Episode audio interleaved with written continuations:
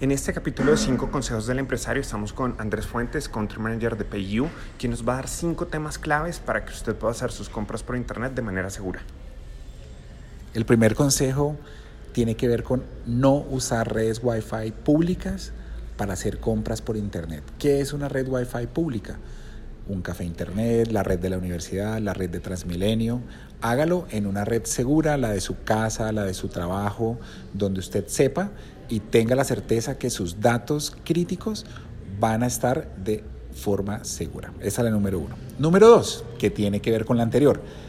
No hacer compras o pagos por internet utilizando computadores públicos, por ejemplo. Y uno ve que mucha gente va a un café internet y hace compras por ahí. Es absolutamente peligroso. De nuevo, hágalo desde su celular, desde su tablet, desde el computador de su casa, desde el computador de su oficina, desde un computador que sea seguro.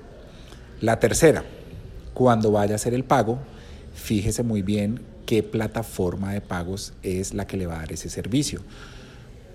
PayU, por dar un ejemplo, tiene una certificación que es muy importante y aunque suene un poco técnico, le pido el favor que lo miren y es PCI, P de papá, C de casa y de iglesia. Fíjese que la pasarela de pagos a través de la cual usted va a poner sus datos sensibles de tarjeta de crédito, cédula y demás, tenga la certificación PCI. ¿Eso qué significa? Le da a usted la seguridad, la certeza que estos datos sensibles van a estar tratados, almacenados con los estándares globales más altos de seguridad. Entonces el tercer tip es mirar muy bien qué pasarela de pagos le está permitiendo a usted realizar esa compra o ese pago y que esa pasarela tenga certificación PCI.